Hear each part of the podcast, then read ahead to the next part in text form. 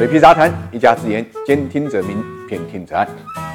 有一种孩子叫别人家的孩子，有一种股市叫做别人家的股市。想必大家都知道我说的股市是什么地方的股市。美国股市呢，三大指数又一次上涨，这是道琼斯指数连续七天上涨，涨幅呢达到了百分之一。纳斯达克的涨幅虽然小一点，只有百分之零点七六，但是呢，同样是连涨了七天。它是从一万零四百六十六点涨到现在一万四千三百五十三点，涨幅是接近百分之四啊！今年以来。来的涨幅啊，纳斯达克是呃相当厉害的啊。那么主要呢贡献也是来自于所谓的七姐妹，而道琼斯指数啊近期的表现呢更像是补涨啊，有一点呢奋起直追的味道。主角呢就是大型的银行股。我们看到摩根斯坦利啊在今天早上涨了六点四五啊，美国银行涨了百分之四，高盛呢也有百分之三点零八。我们熟悉的微软也大涨了百分之五点五，奈飞呢同样啊是这么一。一个涨幅啊，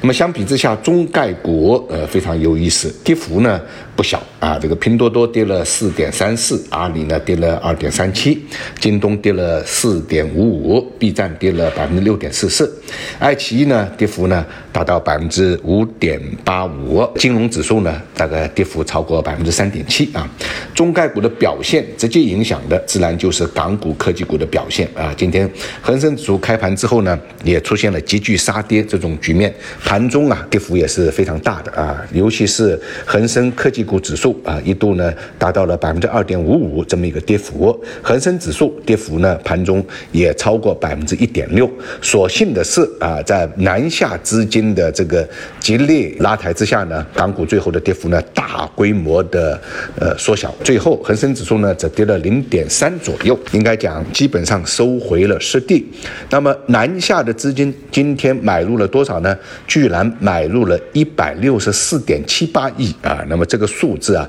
占到港股全部成交量一千一百一十七亿的百分之十五还要多一点啊！应该讲，呃，这是一个非常非常有力的出击，一举扭转了这个港股啊杀跌这种格局啊！南下是给力了。但是北上呢却继续拉垮，虽然今天啊没有昨天那么极端啊，但是北上今天也依然是流出了四十九点三二亿啊，这个是近期比较大的一个量。人民币汇率呢再次反复，又回落到了七点二二八五，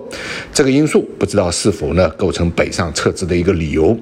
A 股的三大指数，我们看今天涨跌是不一的啊，上海勉强翻红，涨了呢一点点，深成指呢是跌了零点三七啊，那创业板指数大跌一点零六，这个。跌幅呢，主要还是跟宁德时代不给力有很大的关系啊。因为我们看到今天呢，这个盘面上面，地产产业链是走强的，新能源车的产业链却是呢回落的，包括宁德时代在内，电池板块的这个回调力度也是非常大的，这直接导致深圳创业板指数呢出现了比较大的一个跌幅啊。从总量上来看呢，今天个股啊，呃，上涨的只有两千一百家，下跌的呢达到两千八百二十七家，关键是成交量，今天的。成交量啊，只有七千零二十四亿啊，这个成交量应该讲是近期非常非常低的一个量了啊，因为昨天还有七千七百亿啊，今天呢居然少了七百亿，果然呢印证了那句话啊，地量之后啊见地价。当然，今天这个地产产业链走强呢，也算是一个相对积极的信号，是不是意味着恒大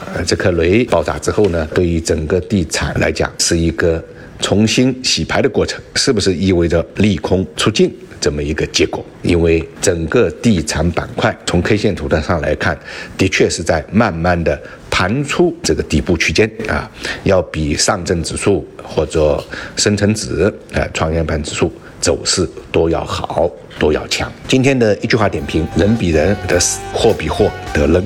想了解每日股市动态的朋友，可以订阅我的喜马拉雅专辑，或者搜索公众号“水皮杂谈全拼”。